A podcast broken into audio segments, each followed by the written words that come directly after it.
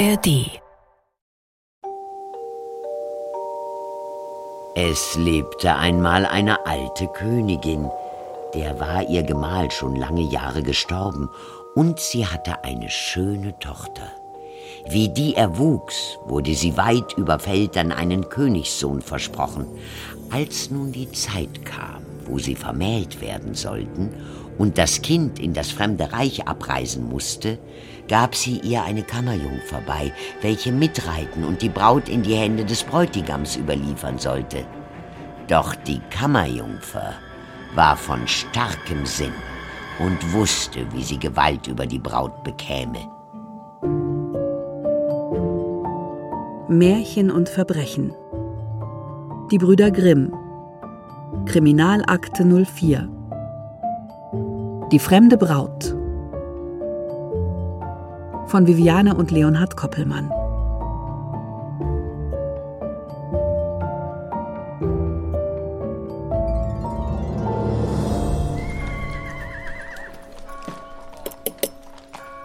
Kassel, den 18. September.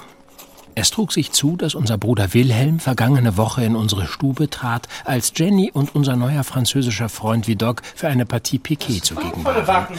Erregt wedelte er mit einem vornehm aussehenden Brief mit herrschaftlichem Wappen auf dem Umschlag vor unseren Augen herum. Der Absender ist niemand geringerer als Prinz Landgraf Christian von Hessen-Darmstadt. Ah, jüngstes von insgesamt acht Kindern, dritter Sohn des Landgrafen von Hessen-Darmstadt und Henriette Caroline von Pfalz-Zweibrücken. Ha, seht selbst, ich bin sehr wohl für euch von Nutzen.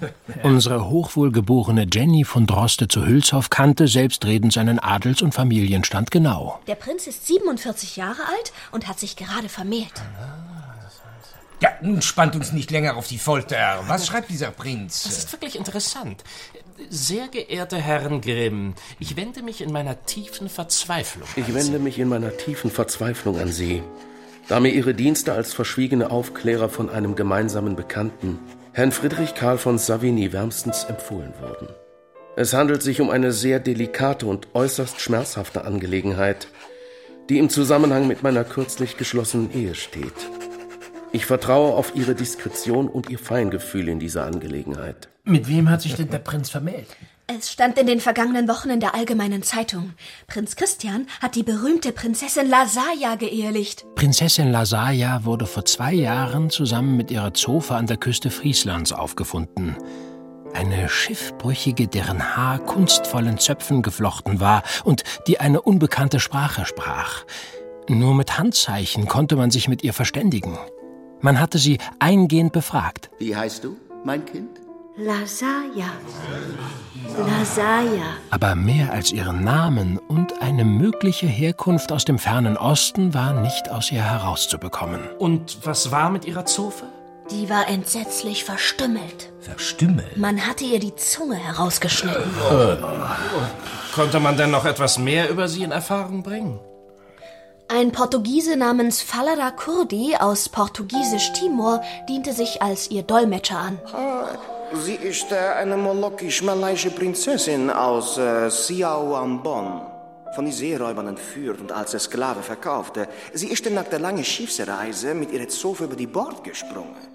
Fischer sie gerettet und äh, so sie kam äh, auf deutsche Boden. In den darauffolgenden Wochen wurde die exotische Prinzessin der ersten Gesellschaft vorgestellt.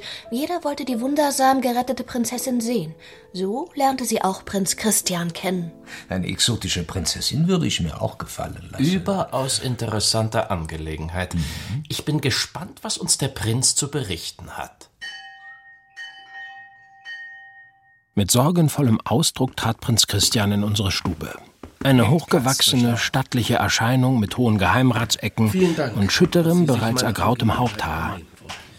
Die Wangen seines bartlosen Gesichts waren errötet und voll. Berichtet uns bitte genau, was vorgefallen ist. Sehr wohl. Wie Sie bestimmt wissen, vermählte ich mich vor kurzem mit Prinzessin Lasaja.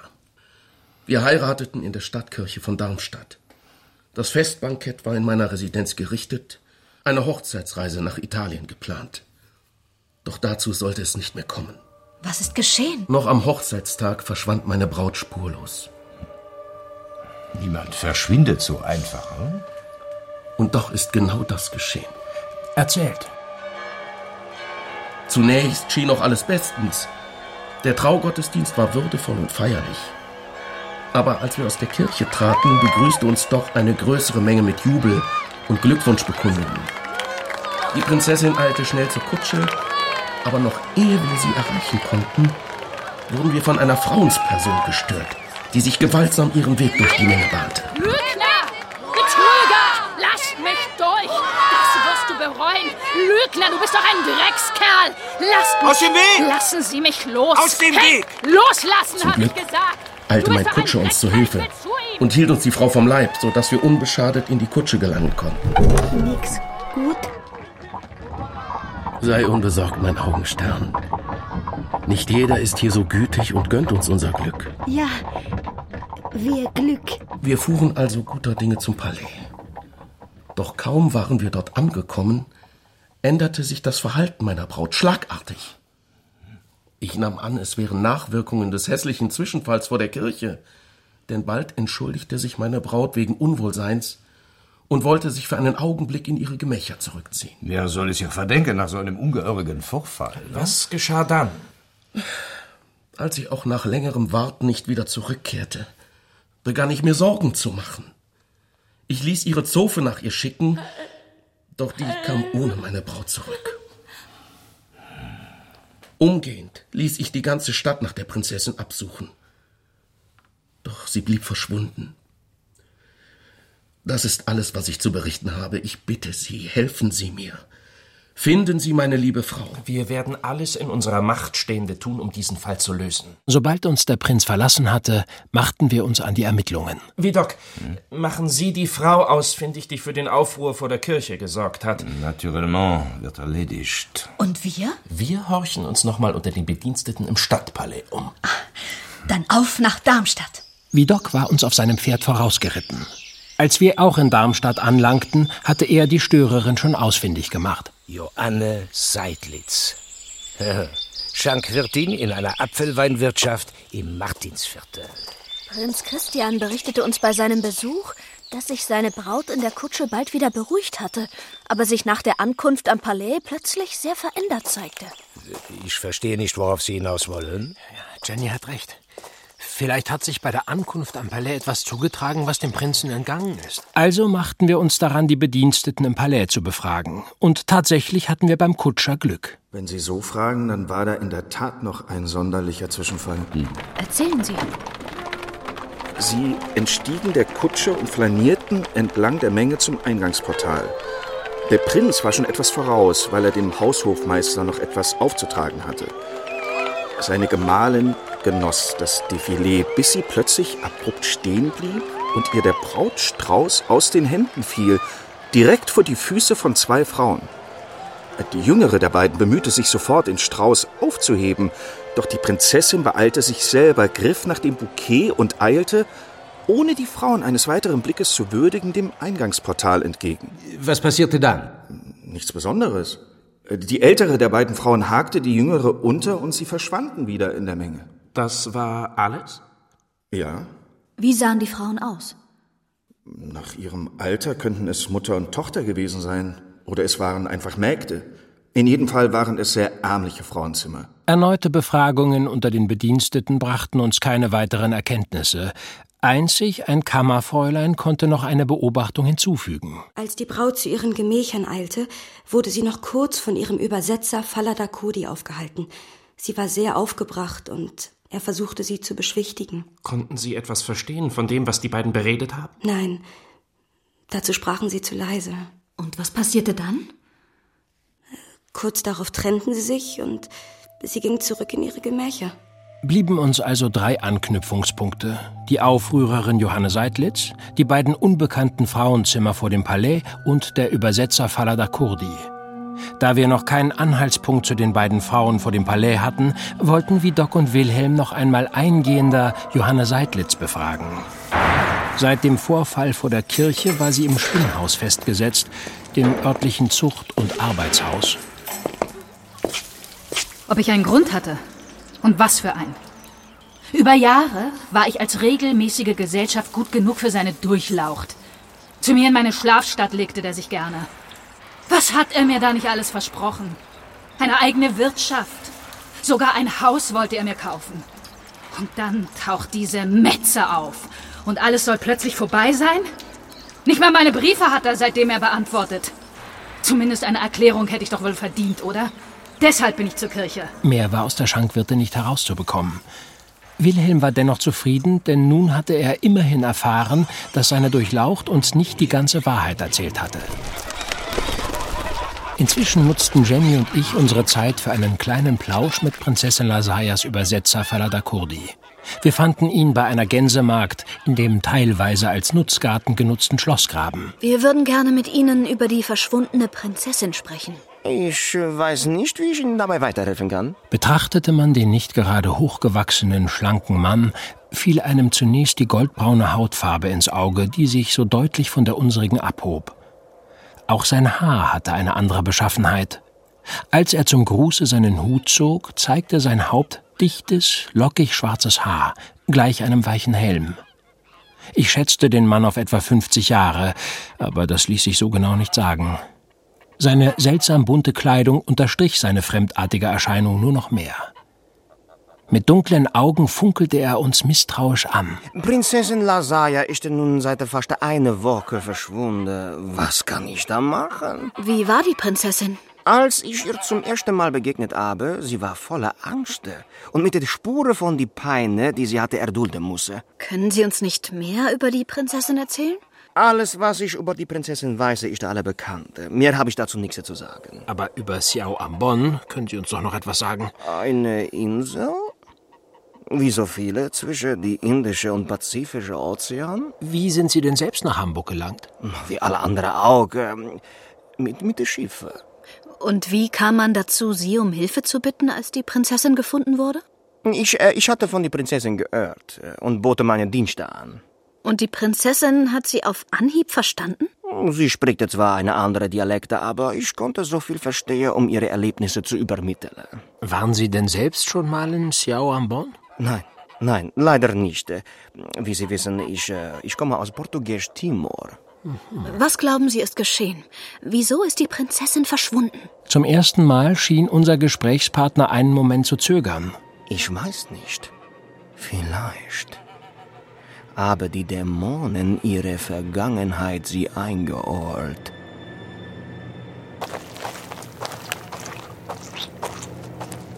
Und, meine liebe Jenny, was hältst du von unserem exotischen Gesprächspartner?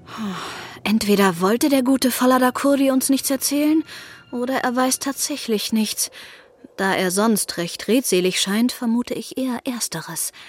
Eigenartig, oder? Inwiefern? Wenn ich fern der Heimat die Gelegenheit habe, in meiner Muttersprache oder jedenfalls annähernd meiner Muttersprache zu sprechen, dann tausche ich mich doch über alles Erdenkliche aus. Vielleicht ist der Sprachunterschied doch größer, als er uns weismachen will. Hm, vielleicht. So oder so stimmt mit unserem Dolmetscher etwas nicht. Vielleicht kannst du in deinen schlauen Büchern etwas mehr über Xiao Ambon herausfinden. Einmal mehr machte mich der messerscharfe Verstand unserer jungen Begleiterin sprachlos. Doch außer einem Verdacht hatten wir nichts Greifbares aus dieser Untersuchung gewonnen. Es war wie Doc, der unsere Ermittlungen mit einem neuen Impuls versah. Bei einem israelitischen Lumpensammler aus dem nahegelegenen Aheilgen hatte er ein opulentes Hochzeitskleid erstanden, das dieser erst seit dem Tag der Hochzeit in seinem Besitz hatte. Im Palais zeigten wir es der stummen Zofe. Was sollen wir jetzt nur tun? Vor allen Dingen nicht verzagen, Wilhelm. Lass uns doch zuerst das Kleid einmal näher untersuchen. Jenny wusste wohl, dass Frauenzimmer allerlei versteckte Taschen in ihren Kleidern haben. Sie entdeckte eine kleine davon im inneren Futter am Ausschnitt. Und darin befand sich ein Zettelchen. Ich wusste doch schon immer, dass Frauenspersonen ihre Geheimnisse haben.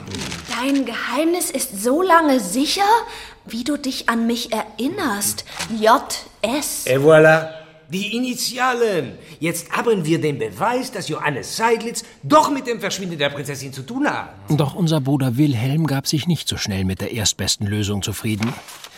Er begutachtete das Papier eingehend Vor allem die Rückseite schien ihn zu interessieren. Wir müssen schnellstens nach Frankfurt. Zu Pferd. Eine Kutsche ist zu langsam. Jakob, Jenny? Ich bin bereit. Ich bin als Erste da. W- Wollen Sie uns nicht erst sagen, was Sie so Wichtiges entdeckt haben? Keine Sorge, ich werde es zu gegebener Zeit aufklären. Jetzt aber nichts wie los.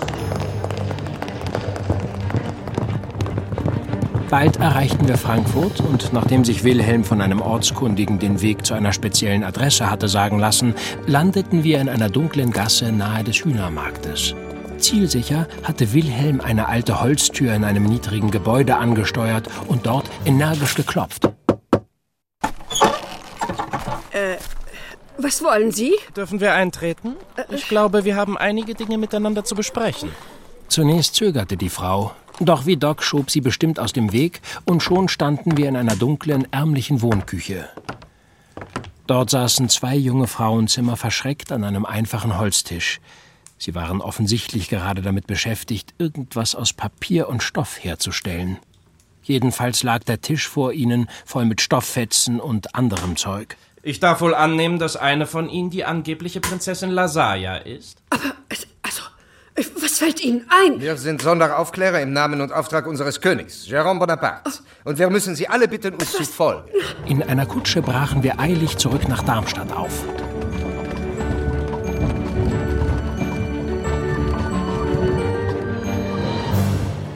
Was haben Sie so Dringendes zu berichten, dass Sie uns alle um diese Stunde aufscheuchen? Führen Sie jetzt bitte die Damen aus Frankfurt zu uns. Hinein traten Josephine Starke und die vermeintliche Prinzessin Lasaya. Prinzessin Lasaya. Aber was habt ihr mit den anderen beiden Frauenspersonen zu schaffen? Das möchten wir euch gerne erklären. Prinzessin Lasaya und ihre Herkunft aus Siao am Bonn sind nichts als ein Märchen. Ich verstehe nicht. Da sitzt sie doch. Der Reihe nach.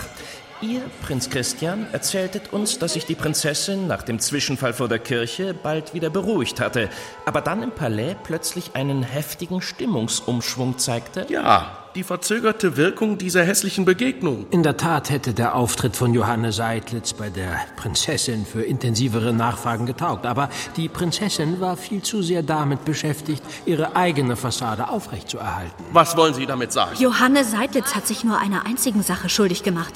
Ihre Liebe dem falschen Manne zu schenken. Nämlich Ihnen, euer Durchlaucht. Ihr pflegtet über Jahre eine intime Beziehung zu der Schankwirtin und verspracht ihr nicht nur eine eigene Apfelweinwirtschaft und ein Haus, sondern vor allem eure Liebe. Nun, und? Aber als ihr die Prinzessin kennenlerntet, beendetet ihr eure Beziehung ohne eine Erklärung, sodass die bemitleidenswerte Person sich gezwungen sah, euch auf eurer Hochzeit entgegenzutreten. Ihr solltet also hier wirklich Gnade vor Recht walten lassen und Johanna aus der Haft entlassen. Gewährt. Nun bin ich aber auf Ihre weiteren Ausführungen gespannt und strapazieren Sie mich nicht weiter, sonst gnade Ihnen Gott. Gut. Der Stimmungsumschwung der Prinzessin hatte seine Ursache in einer Begegnung auf dem Weg ins Palais. Wie? Euer Kutscher hat beobachtet, wie die Prinzessin beim Defilé ihren Brautstrauß fallen ließ und sich anschließend zwei Frauen, Mutter und Tochter, von eben dieser Stelle rasch aus dem Publikum entfernten. Und? In einer versteckten Tasche im Brautkleid haben wir diesen kleinen Zettel gefunden. Dein Geheimnis ist so lange sicher, wie du dich an mich erinnerst. J.S. J.S. Also ist Johanne doch in das Verschwinden der Prinzessin verwickelt? Nein, nein, denn die Rückseite des Zettels ist das eigentlich Interessante. Schaut selbst, euer Durchlaucht. Eine Rechnung über Stoffreste und Papier aus Frankfurt? Was soll das Rätsel? Kein Rätsel, eher die Lösung. Stoffreste und Papier werden zur Herstellung von Kunstblumen gebraucht. Eine der wenigen Tätigkeiten, in denen Frauen ein selbstständiges Gewerbe führen dürfen. Im Handelsregister der Stadt Frankfurt fanden wir nur eine Eintragung für dieses Gewerbe, auf das die Initialen JS passten. Dürfen wir vorstellen, Josephine Starke und ihre Tochter Anna Marie. Ihre Stieftochter Elisabeth hatten Sie ja bereits die Ehre kennenzulernen als Prinzessin Lasaya. Stimmt das? Es hat wohl keinen Sinn mehr zu leugnen. Jetzt würde uns alle hier wohl am meisten interessieren, wie Sie, Elisabeth, auf die Täuschung mit der falschen Prinzessin verfallen sind. Es ist wahr. Josephine Starke ist meine Stiefmutter. Anna-Marie meine Stiefschwester. Mein Vater heiratete Josephine nach dem Tode meiner geliebten Mutter. Ich habe mich nie gut mit meiner Stiefmutter verstanden. und sie vermählte mich mit einem alten Kohlenhändler. Du warst bereits vermählt? Er war ein grässlicher Mensch. Ganz anders als du. Und dann? Ich hielt es nicht lange aus bei ihm und lief davon. Unter Tränen berichtete Elisabeth davon, wie sie über Umwege und nach vielerlei Drangsalen bis nach Hamburg gelangt war und sich als Bedienung in einer Spelunke am Hamburger Hafen verdingt hatte. Viele unserer Gäste waren Seemänner, Matrosen, Abenteurer.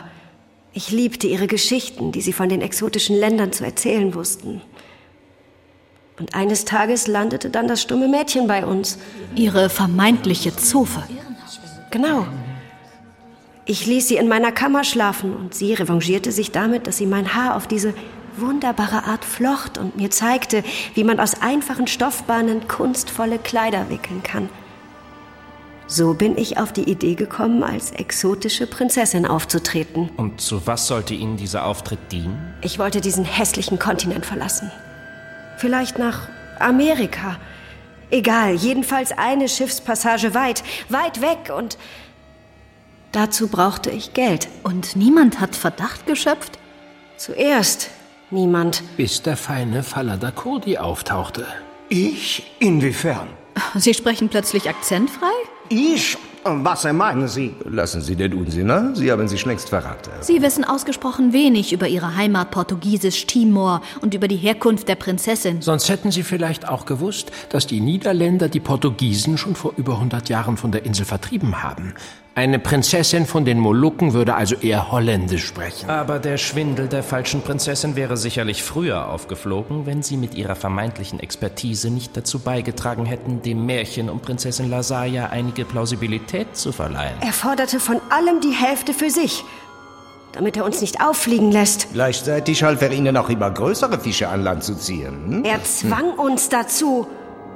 Ich wollte damit aufhören, sobald ich genug Geld für eine Schiffspassage für mich und das stumme Mädchen zusammen hätte. Mon Dieu.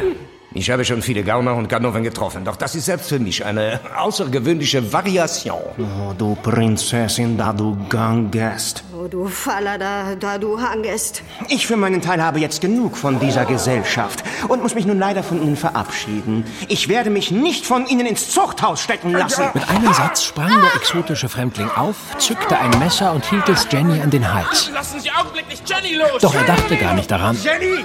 Er zerrte sie, sich rückwärts vorantastend, in Richtung Tür. Jenny verstand und rammte dem Widerling ihren Ellbogen mit voller Kraft in den Magen.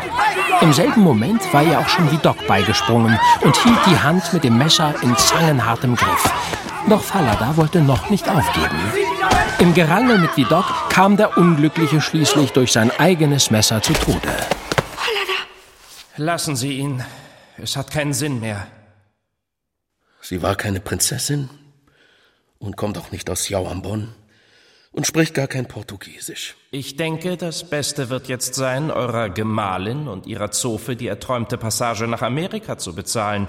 Sie war ja eigentlich schon verschwunden und so wäre sie es dann ja tatsächlich. Aber Andernfalls könnte ein unangenehmer Skandal entstehen, der sicherlich nicht im Sinne ihrer Hoheit ist. sehr richtig. Und ihr braucht doch auch sicher regelmäßig Blumenschmuck für euer Palais und eure anderen Residenzen.